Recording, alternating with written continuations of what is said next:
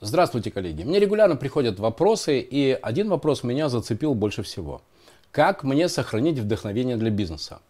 Я считываю такие подтексты и могу сразу сказать, что есть только два варианта, как сохранить вдохновение для бизнеса. Первый, просто банально отдохнуть, вот просто банально отдохнуть.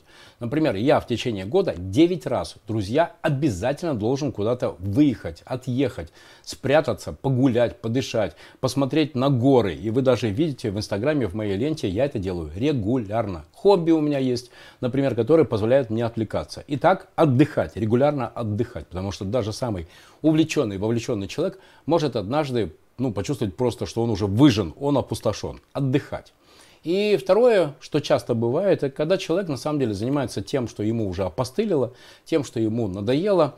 Сегодня утром у меня был такой звонок. Замечательная барышня, юрист, которая занимается очень серьезными сделками в корпоративном мире, она мне написала вот такое письмо, такой крик отчаяния я уже не могу, это очень интересно, но я не могу, мне очень интересно, но я не могу. И вот так вот постоянно один и тот же рефрен. Мне интересно, но я уже не могу. Мне интересно, но я уже не хочу это делать.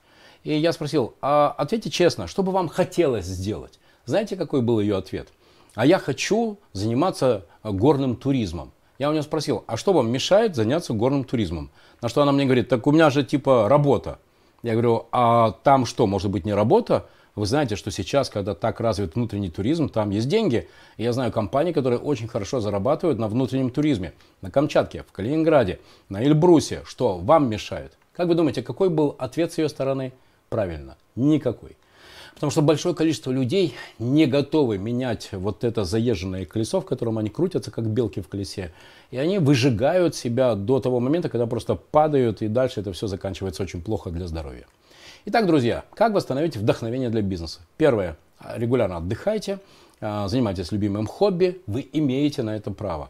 Либо меняйте этот бизнес, потому что бизнес должен не выжигать, он должен вдохновлять, он должен делать вас сильнее. Ох, если бы у меня было столько золотых дублонов, сколько раз меня спрашивали, Маринович, как тебе удается поддерживать такой уровень энергии? Да очень просто. Я занимаюсь только тем, что мне нравится. И вам это, друзья, очень рекомендую. Найдите меня в Инстаграме, найдите меня в Фейсбуке.